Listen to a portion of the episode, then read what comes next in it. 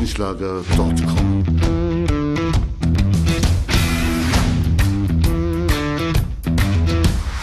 Energie für Körper und Geist. Der Podcast für dich und andere Menschen, die mehr aus ihrem Leben machen wollen.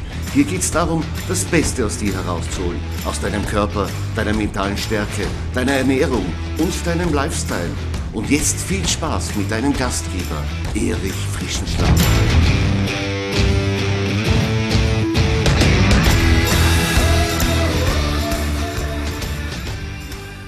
Herzlich willkommen zur Folge 110 meines Podcasts Energie für Körper und Geist. Erich Frischenschlager ist wieder hier am Mikrofon und ich freue mich, dass du wieder dabei bist und dass du mir deine Aufmerksamkeit schenkst. Ich hoffe auch, dass sehr viele Damen heute dabei sind. Warum? Mein Interviewgast ist heute die Österreicherin Nicole Trimmel. Sie ist Kickboxerin und sie hat in ihrer Sportart wirklich alles erreicht, was es zu erreichen gibt. Sie ist achtfache Weltmeisterin, fünffache Europameisterin und 19-fache Staatsmeisterin in ihrer Sportart. Heute ist Nicole selbst begeisterte Trainerin und erfolgreiche Powerfrau.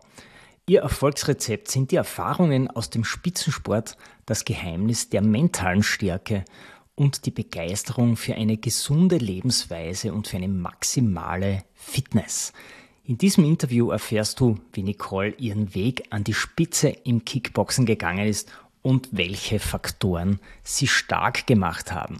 Ja, und deswegen glaube ich, dass dieser Podcast-Episode, dieses Interview besonders für die weiblichen Hörerinnen heute extrem interessant sein kann.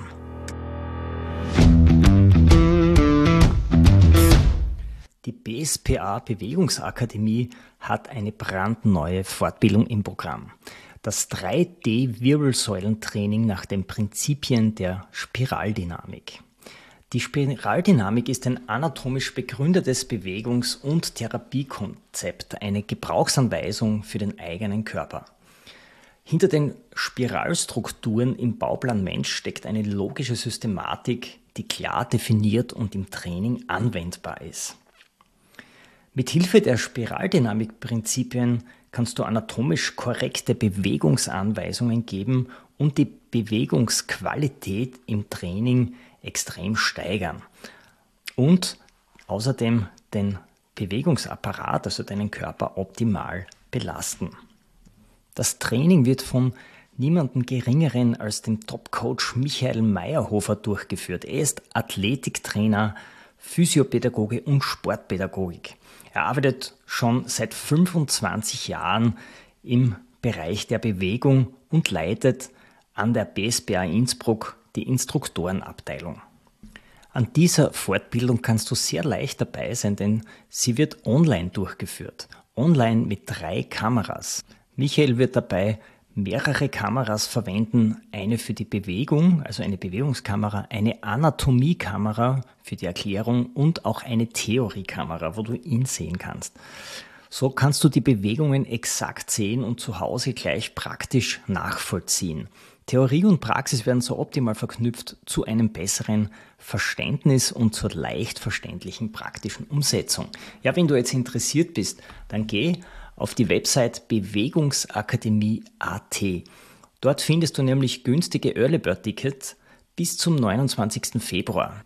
Die Fortbildung selbst ist am 6. Mai ab 18.30 Uhr bis 21.30 Uhr, also drei Stunden online. Ja, ich würde mich freuen, wenn du dabei bist. Wenn du Interesse hast, geh auf bewegungsakademie.at, liste die Ausschreibung durch, hol dir alle Infos und buche auch gleich dein günstiges und limitiertes Early Bird Ticket, solange sie noch vorhanden sind.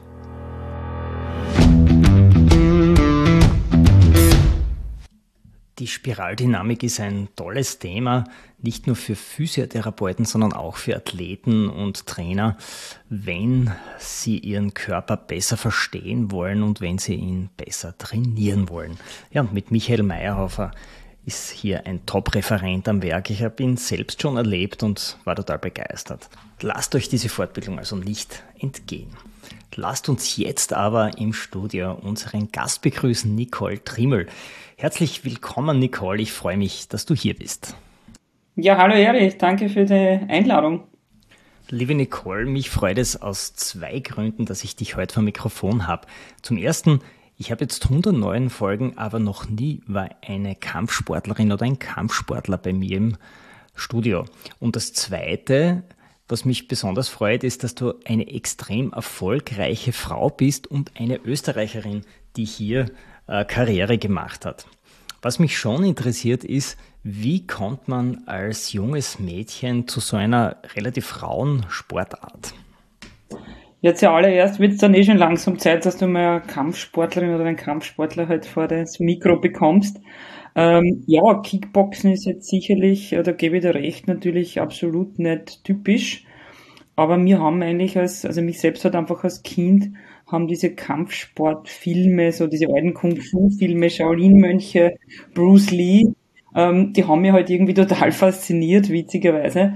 Und ich habe das einfach so faszinierend gefunden, was der Mensch äh, mit welcher Disziplin, mit welcher Beherrschung und vor allem mit welcher inneren Haltung, also eigentlich nach außen hin stark zu sein, aber inner, innerlich halt ruhig und gesettelt zu sein und mit welcher wahnsinnigen Körperbeherrschung und Präzision die eigentlich so Schläge machen am können.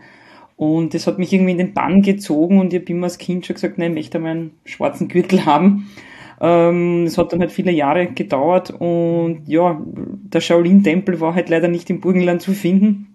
Und so bin ich dann halt irgendwie über einen Selbstverteidigungskurs ähm, später mal wieder schon in der Schule war, dann halt ähm, reingestolpert und habe gemerkt, naja, das wäre schon was, was mich sehr interessieren würde. Und dann war es im Endeffekt äh, ein Kickbox-Anfängerkurs, ähm, wo ich dann einmal zugeschlagen habe und gesagt habe, naja, gemeinsam mit einer Freundin habe ich damals beschlossen, dass wir dort einfach einmal vorstellig werden.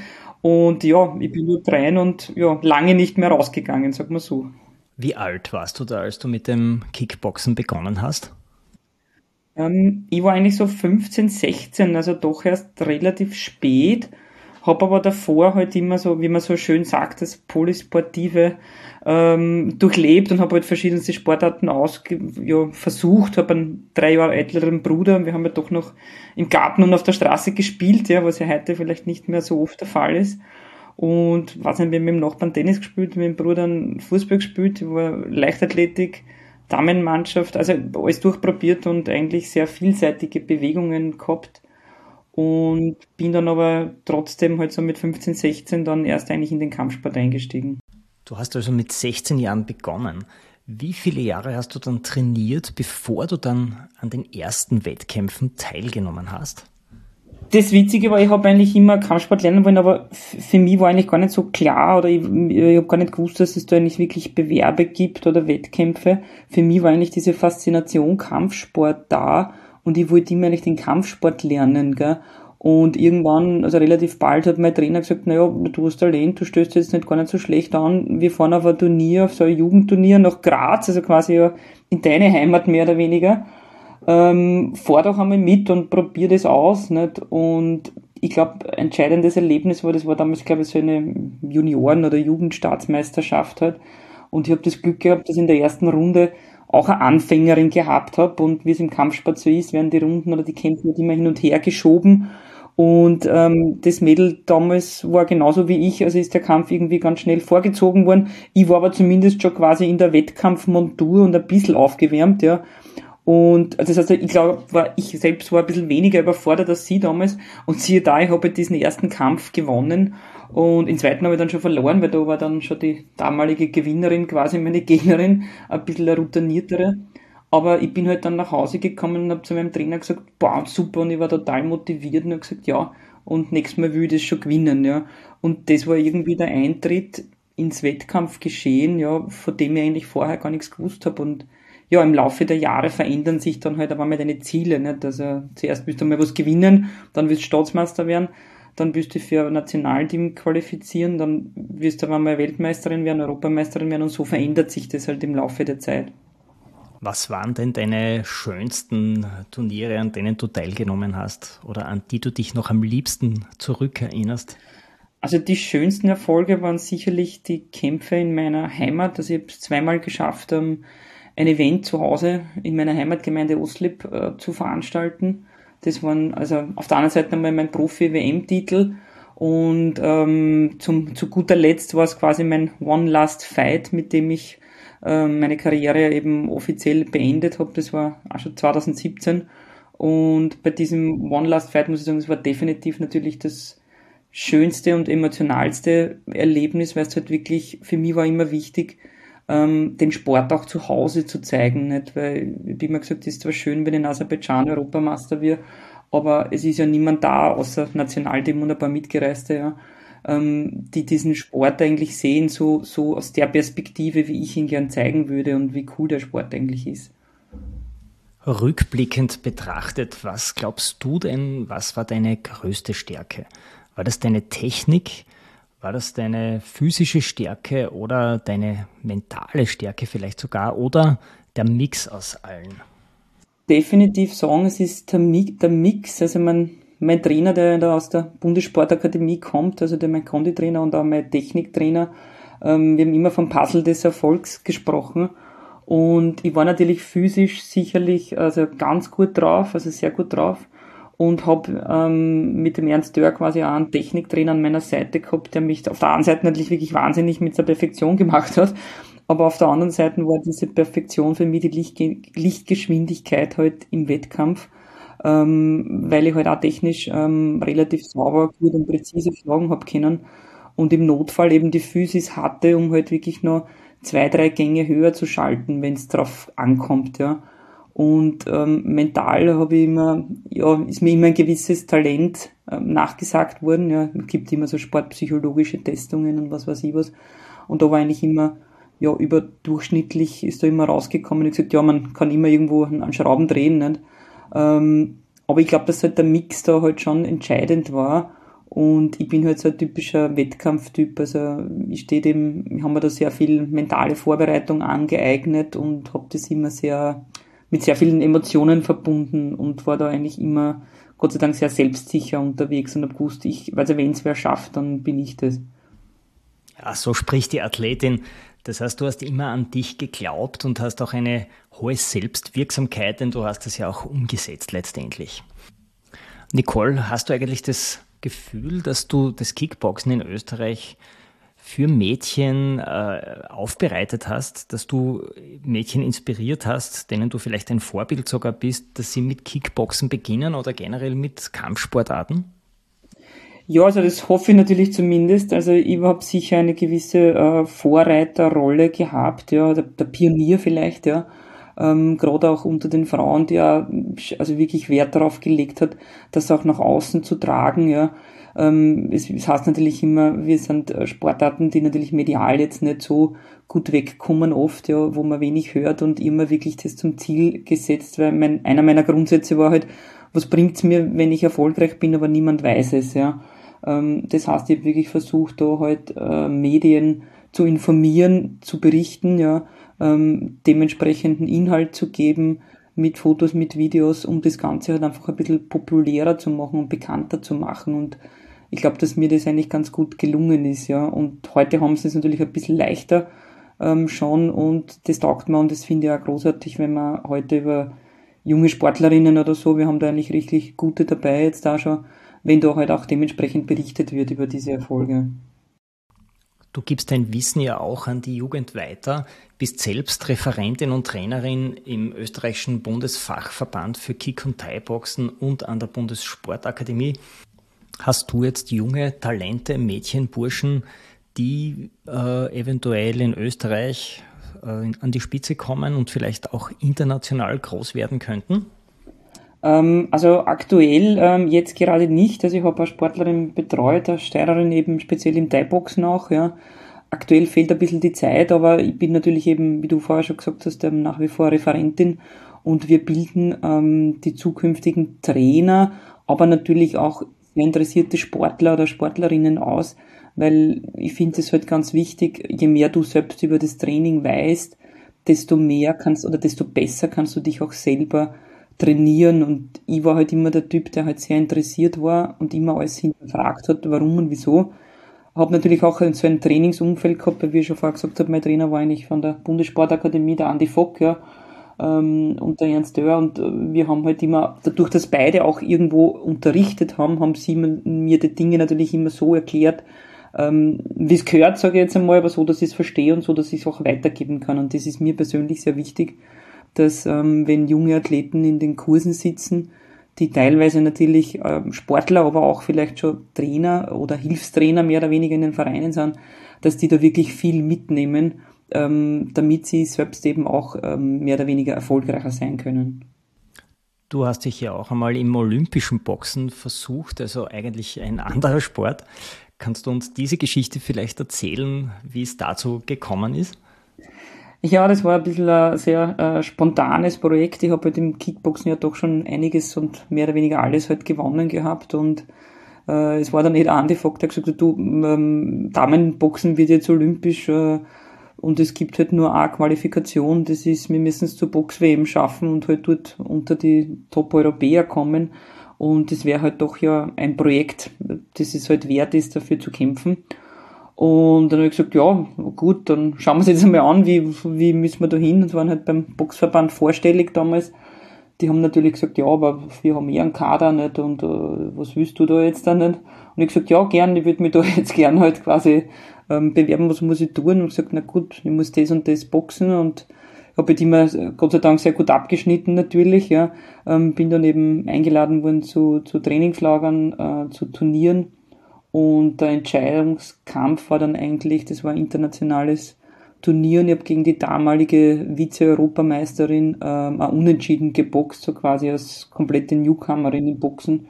Und das war quasi meine Eintrittskarte zur Box-WM ähm, in China damals. Und es war ein sehr spannendes ähm, Erlebnis, weil ähm, im Kickboxen war ich immer in der bis 65er Klasse.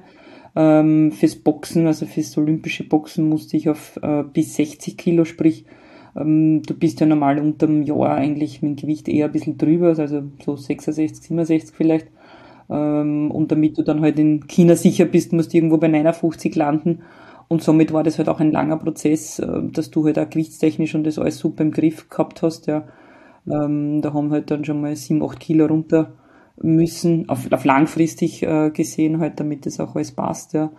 Und es war halt sehr spannend, dass ich bin in China dann ja, erfolgreich ausgeschieden, aber ähm, also der, der Plan ist nicht ganz aufgegangen, aber man muss ehrlicherweise sagen, es waren ja eigentlich auch nur ja, vier Monate, fünf Monate, die wir da investiert haben und trotz allem habe ich da halt eigentlich, eigentlich sehr gut abgeschnitten und es hätte natürlich auch anders ausgehen können, aber es war eine irrsinnig wertvolle Erfahrung, ähm, da halt in zwei Sportarten einmal an einer Weltmeisterschaft teilzunehmen und da halt ganz vorne mit dabei zu sein. Ja, lass uns vielleicht noch ein wenig bei der Ernährung bleiben.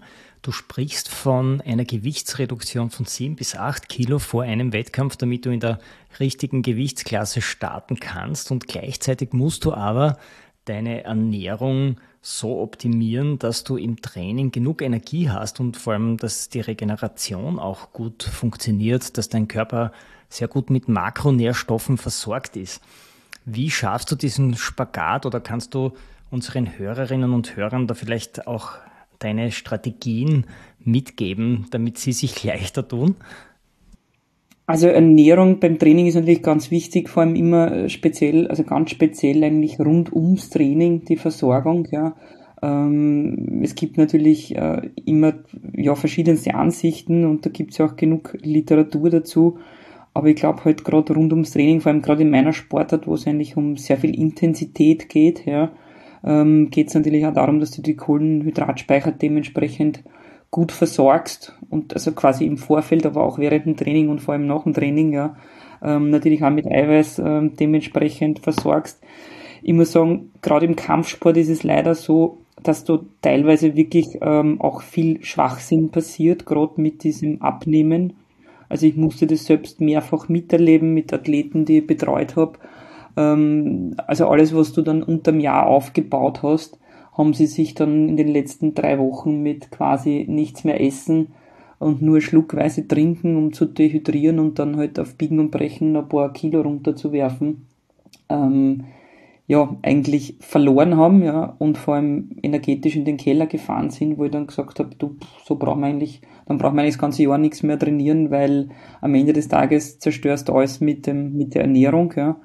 Und ich frage mich halt immer, wie, wie, wie Athleten halt dann glauben, dass sie, wenn sie den Körper halt so auslutschen, ähm, noch irgendeinen Wettkampf gewinnen wollen. Und da sind wir dann wieder bei der mentalen Komponente, weil äh, ich bin mir gesagt, ihr vergesst auf dem Wettkampf, ihr kämpft, äh, also der Sieg ist der Sieg bei der Abwaage, das heißt die Abwaage wird geschafft, weil das schwirrt natürlich die letzten Wochen dann in den Köpfen herum, weil das der größere Stress ist als der Wettkampf und sobald die Abwaage erledigt hat, kann man auch den Wettkampf dann natürlich äh, abhaken, weil ans Kämpfen hat sich eigentlich keiner, also keiner gedacht und keiner vorbereitet dann, im Kopf vor allem.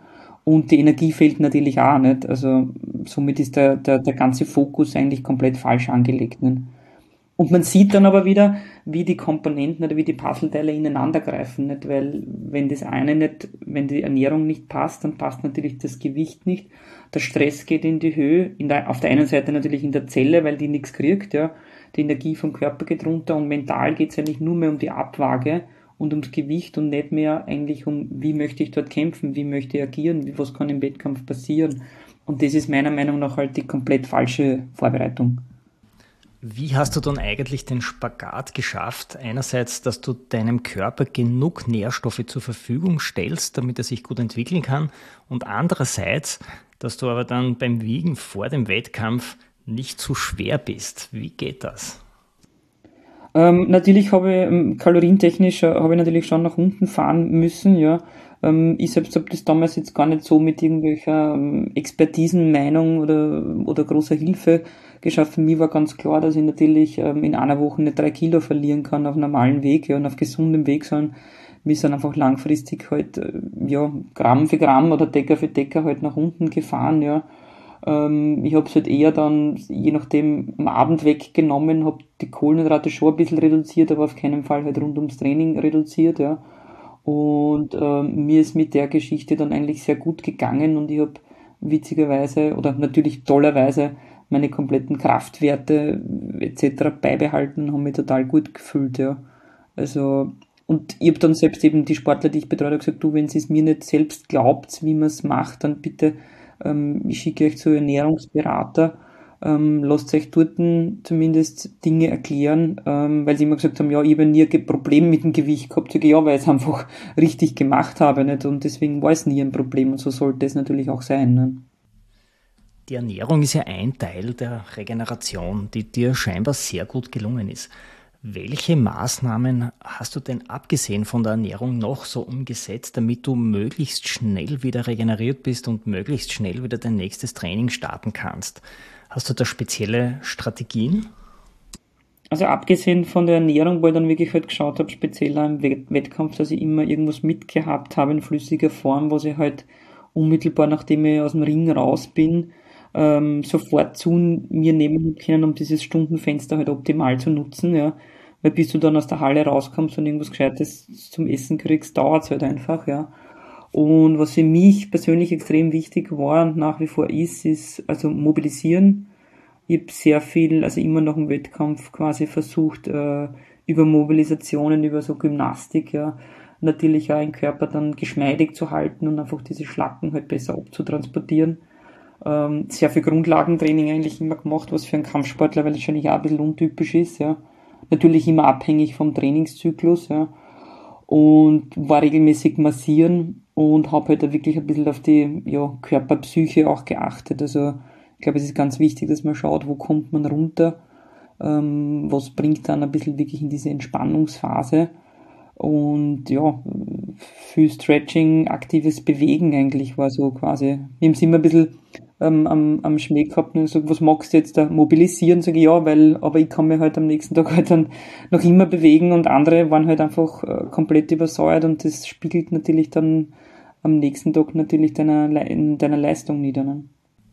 Ja, Stichwort Mobilisation. Ich glaube, je älter man wird, desto mehr muss man sich mit der Mobilisation auseinandersetzen. Das merke ich auch bei mir. Ähm, hast du das auch so empfunden? War das bei dir in jungen Jahren anders als äh, an deinem Karriereende? Ja, also definitiv. Also jedes Training bei mir beginnt nach wie vor mit irgendeiner Art von also Mobilisieren oder Gymnastik. Ja. Ich weiß nicht, ich habe das halt einfach so irgendwie gelernt und ich kenne das nicht anders. Ja. Also wenn, wenn ich jetzt einfach nur Schuhe anziehen würde und zum Beispiel laufen würde, das würde mir jetzt, glaube ich, richtig wehtun. Ja. Ähm, und man merkt natürlich, dass, ja, gerade im Alter natürlich, ähm, man verwendet seinen Körper ja auch anders, dass man halt ja, use it or lose it heißt es nicht. Und alles, was man natürlich dann nicht so verwendet, ähm, natürlich der Körper ja, wegwirft und man da halt immer dranbleiben sollte. Use it or lose it ist ein gutes Stichwort. Alle Systeme, die wir nicht fordern im Körper, die baut er ab. Das ist ein natürliches System, ein intelligentes System, muss man sagen. Und deswegen muss man eben immer dranbleiben. Also bei der Kraft, bei der Ausdauer, bei der Schnelligkeit weil es sonst eben verloren geht. Wie äh, trainierst du denn? Also welche Bereiche trainierst du denn am, am häufigsten? Also wenn wir von Kraft, Ausdauer, Schnelligkeit, von den Grundeigenschaften der Motorik sprechen, in Prozenten vielleicht? Ähm, also ich habe es eigentlich nach wie vor so ähm, am, am, am Radar, dass ich halt ähm, aktuell mache ich sogar drei Krafttrainingseinheiten in der Woche. Früher waren es, ähm, ich noch aktiv war, waren es eigentlich meistens immer nur zwei, also Anfang der Woche, Ende der Woche, ja. Jetzt habe ich quasi eine dazu genommen, ja. Wir haben sehr viel eigentlich so auch im energetischen Bereich mit intermittierenden Programmen gearbeitet, weil es halt auch irgendwo passend zur Sportart ist, ja, weil du natürlich extrem, also über die Zeit im Rumpf stabil sein solltest, ja. Also die klassischen, ja, weiß nicht, 100 Sit-Ups alleine lösen das halt eher nicht aus, ja mit einer energetischen Komponente dazu ist es das Ganze halt schon wieder anders zu sehen, ja. Ähm, das, das Kickbox-Training an sich, das Techniktraining, ja, war halt auch meistens zwei, dreimal die Woche. Und also je nach, ähm, je nach Trainingszyklus war halt natürlich dann, also je näher der Wettkampf gekommen ist, natürlich desto mehr aus dem Schnelligkeitsbereich gearbeitet, ja. Sowohl technisch, aber auch vor allem gerade in der, in der Kraft oder mit allgemeinen Athletik ähm, also sprich Sprünge, Würfe, ähm, Sprints, ja, also solchen Dingen, ja. Und natürlich mit Maximalkraft, Reaktivkrafttraining eben diese Dinge und unterm Jahr haben wir eigentlich sehr viel mit, ja, eher mit so sechs bis acht Wiederholungen im Krafttraining gearbeitet, ja. Und das, ja, jetzt variiere, variiere ich es natürlich ein bisschen, ja. Ähm, Ausdauer ist für mich immer ganz wichtig. Ähm, da mache ich halt auch eher sehr viel Basistraining, also sehr viel wirklich in der Grundlage unten und auch natürlich immer wieder hohe äh, Intervalle. Also ich bin grundsätzlich ein Fan von, von Intervalltrainings, weil für mich halt, bis auf Radfahren halt nur, also nur moderat irgendwas zu tun ist, halt irgendwie Fahrt, finde ich, ja. Deswegen bin ich ein großer Fan vom Intervalltraining, aber wichtig ist, dass man es halt auch dementsprechend steuert, nicht entweder über die Watt, über die Herzfrequenz, ähm, dass man schon eine Ahnung hat, was man da macht und dass man das auch dementsprechend plant. Wie schaut es beim Mentaltraining aus? Bist du einfach von Natur aus mental stark oder hast du da auch entsprechende Techniken angewandt oder mentale Tricks? Also jetzt äh, quasi nach meiner aktiven Karriere mache ich das jetzt natürlich nicht mehr so, wobei es natürlich immer wieder auch Alltagssituationen oder Situationen im Privatleben gibt, die heute ja äh, Vorträge so in Richtung Motivation, was kann der, oder von der Wirtschaft, was kann die Wirtschaft vom Sport lernen. Und ich vergleiche das dann auch oft gern natürlich mit einem Wettkampf, weil man ist ja auch mehr oder weniger im Ring auf einer Bühne, nicht nur ist halt das Performen ein anderes, ja. Und ähm, da stelle ich mir das natürlich dann auch ähnlich wie im Wettkampf vor, dass ich mich halt vorbereite, weil wie Sie sagen, es ist halt ähnlich wie wenn du in den Ring steigst, nicht? Weil man hat natürlich schon diese Anspannung, diese Nervosität, ähm, die dich aber ja auch aktiviert, ne? die, die sagt ja, du, pass auf, jetzt da geht's los, jetzt musst du, jetzt musst du bereit sein, jetzt musst du performen, nur ist meine Art von Performen halt jetzt ein, ein anderes, ja. Ähm, ich, ich nehme mir es halt zum Ziel, die Menschen halt irgendwie ja, an mich zu reißen und mit meiner Geschichte oder mit meinen Geschichten halt irgendwo einzufangen. Und da brauchst du halt auch Energie, nicht? Du kannst dich nicht auf eine Bühne stellen und dann halt dort ein, ja, einschlafen halt nicht. Und ich denke mal, das ist halt meine Art von Mentaltraining jetzt, dass ich das, das was ich halt aus dem Sport gelernt habe, jetzt einfach ähm, in diese Geschichten halt einfließen lasse. Da gibt es ein sehr interessantes Modell dazu, das sogenannte Yerkes-Dodson-Gesetz. Und zwar bringt es die zwei, ähm, die zwei Werte Leistung und Erregung in Zusammenhang. Und das ist eine umgekehrte U-Kurve. Also wenn wir ähm, auf der senkrechten Achse die Leistung haben und auf der waagrechten Achse die Erregung, ist es eben diese umgekehrte U-Kurve. Das heißt, bei einer niedrigen Erregung ist die Leistung eigentlich auch niedrig und bei einer zu hohen Erregung ist die Leistung auch niedrig. Die beste Leistung hingegen erbringt man in einer mittleren Erregung. Und als Wettkämpfer oder wenn man eine gute Performance liefern will, dann muss man sich eben so regulieren können, dass der Erregungsfaktor weder zu gering noch zu hoch ist. Also genau in der Mitte liegt beim Optimum. Ja, genau, das, also das unterschreibe ich sofort, wenn man merkt, wenn man zu ruhig ist, ne, ist es halt äh, auch nicht gut und wenn es natürlich über drüber ist, wie, wie man es vielleicht oft von, von natürlich auch selbst erlebt hat einmal, ja, aber auch von anderen Beobachtungen von Sportlern sieht, dass man sagt, der ist so nervös, der bringt gar nichts mehr zusammen. Ähm, das ist halt, dann ist es halt irgendwie, dann geht halt diese Motivation eher in eine Blockade über, nicht? Und dort ist, glaube ich, dort dazwischen liegt halt, ja, sehr viel Training und, und ich glaube halt, dass man Mentaltraining genauso wie, wie, wie jedes andere Training, wie ein Krafttraining, wie ein Techniktraining sehen muss. Man muss es einfach perfektionieren und immer und immer wieder, also über die Wiederholung lernen und verbessern. Jetzt kann ja jeder Mann, jeder Frau von deinem Know-how, von deinem umfangreichen profitieren in deinem eigenen Personal Fitness Studio, dein Trim Fit. Trim steht natürlich für Trimmel, Fit Studio in Donnerskirchen. Ja, tolle Website, tolles Konzept. Was unterscheidet euch denn von anderen Fitnesscentern? Ja, genau. Wir haben äh, das Trimfit gegründet und wollen, also bieten dort, also wir haben verschiedene Standbeine, ähm, Standbeine.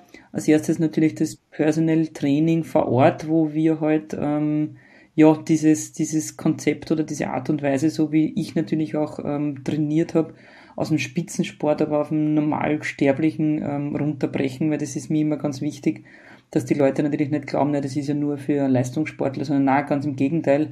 Ähm, aber ich bin halt der Meinung, ähm, dass man jedem Sport beibringen kann oder, oder dass man Sport auch mag, ja, weil viele sagen, ja, ich will mich nicht bewegen, weil das ist ja, das ist nicht meines und ich sage immer, glaube aber, dass du einfach noch nicht das Richtige gefunden hast für dich, ja. Weil wenn ich nicht gern laufen gehe und, und ich gehe, aber ich werde jetzt mal laufen geschickt, weil ich das halt irgendwo gelesen habe, dass man das Laufen gut ist und das taugt man nicht, dann hat das halt irgendwie keinen Fun-Faktor, ja. Und das, wenn ich es nicht gerne mache, dann, dann wird es ja irgendwo so, so ein Zwang und das macht man nicht. Und irgendwie soll ja Sport natürlich schon auch Spaß machen. Und ich glaube, wenn man jedem Menschen das richtige Rezept in die Hand drückt und ihm das einmal zeigt, dann kann man kann man sehr wohl in irgendeiner Art und Weise aktiv werden. Und das liegt uns sehr am Herzen. Wir haben auch dort sehr viel mit äh, Home Equipment, ähm, das wir auch zur Verfügung stellen, damit die Leute. Es gibt viele, die sagen, ich will in kein Fitnessstudio, weil ich fühle mich dort nicht wohl, ich weiß nicht, was ich tun soll. Ähm, deswegen haben wir halt so eine Tasche entwickelt, da, die Fit Bag, wo wir halt sagen, schau, alles, was du da drinnen hast, kannst du zu Hause auf wenig Quadratmeter verwenden. Und das Gute ist, wir zeigen dir natürlich auch, ähm, wie man das macht, ja. Dazu gibt's dann auch eine App, ja, wir haben eigene Nahrungsergänzungsmittel. Also wir wollen halt alles, was der Sportler oder die, die Person braucht, wird quasi auch aus einer Hand anbieten. Was ist der Inhalt dieser Trainingstasche?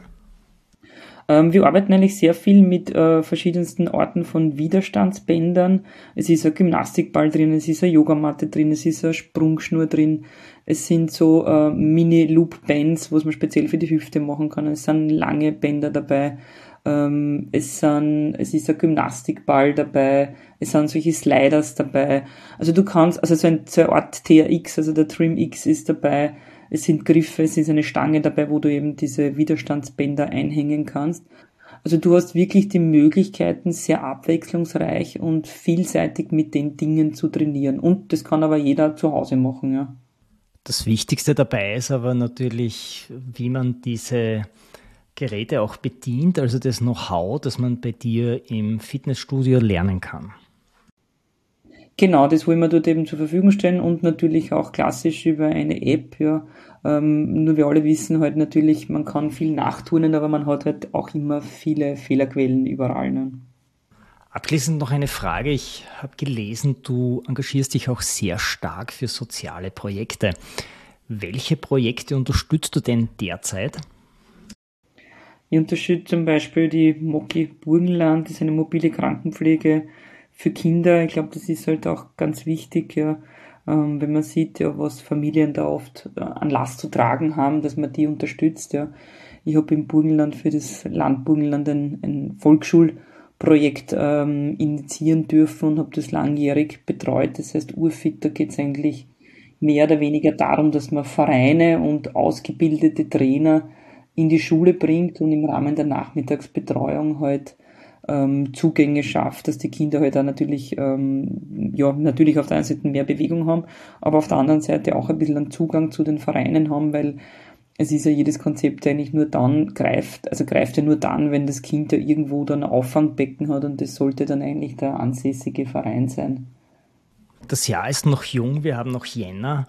Hast du dir denn für 2024 äh, persönliche Ziele gesteckt? Kannst du uns diese vielleicht nennen, sofern du die ähm, teilen möchtest mit unseren Hörerinnen und Hörern? Was sind denn deine Ziele für 2024? Naja, sportlich will ich natürlich äh, immer fit und, und noch fitter äh, werden. Es ist immer so, dass das, ähm, also so nichts ganz Konkretes in dem Fall. Aber für mich ist es einfach wichtig, dass ich jeden Tag meinen Sport unterbekomme Aktuell ist es sicherlich auch oft schwierig, weil wir eben ja gerade unser Fitnessstudio aufbauen und da halt äh, ja sehr viel Arbeit immer da ist. Und das ist natürlich auch ein großes Ziel für dieses Jahr, dass wir das halt weiterbringen, dass wir quasi natürlich auch diese Bewegung und, und Sport in die, ja, zu den Menschen bringen und auch vor allem zu den Menschen, die man, die man jetzt nicht unbedingt in einem Fitnessstudio sieht, ja. Und ich glaube, dass das eigentlich sehr, sehr wertvolle Ziele sind für mich, weil es eigentlich das Schönste ist, wenn du ähm, Kunden hast, ähm, die schon jahrelang vieles probiert haben, Fehler in Ernährung gemacht haben, ähm, eben das Falsche trainiert haben, ohne Konzept trainiert haben, die dann halt nach wenigen Wochen oder nach einigen Wochen kommen und Fortschritte erzielen und wirklich happy sind und dann denkst du halt, ja cool, da kann man wirklich was bewegen. Für alle Hörerinnen und Hörer, die jetzt interessiert sind, wie machst du denn ähm, dein Training, wenn jemand nicht im Umfeld von Donnerskirchen wohnt? Hast du da auch eine, ein Online-Coaching, was du weitergibst? Ja, also das kann man auf alle Fälle, also das machen wir auf alle Fälle auch und ähm, unsere App wird demnächst auch online gehen, ja, äh, wo man dann eben auch so gewisse ja, Gratis-Versionen äh, hat, um natürlich einfach mal zum Schauen, ob einem die Art und Weise, wie ich arbeite oder wie, wie ich das Training oder wie wir das Training anlegen, ob einem das auch irgendwie zusagt, ja. Und natürlich kann man die, egal wo man ist, in Österreich oder auch natürlich dann weltweit, natürlich einfach benutzen und erwerben. Liebe Nicole, dann danke ich dir für das Gespräch. Ich wünsche dir viel Erfolg beim Aufbau deines Fitnesscenters und natürlich auch beim Erreichen deiner Fitnessziele für 2024. Also tschüss und alles Gute. Also vielen Dank für die Einladung. Ja, war sehr spannend. Also ich verfolge deinen Podcast ja immer meistens in den frühen Morgenstunden am Ergometer und werde es natürlich auch weiterhin machen. erichfrischenschlager.com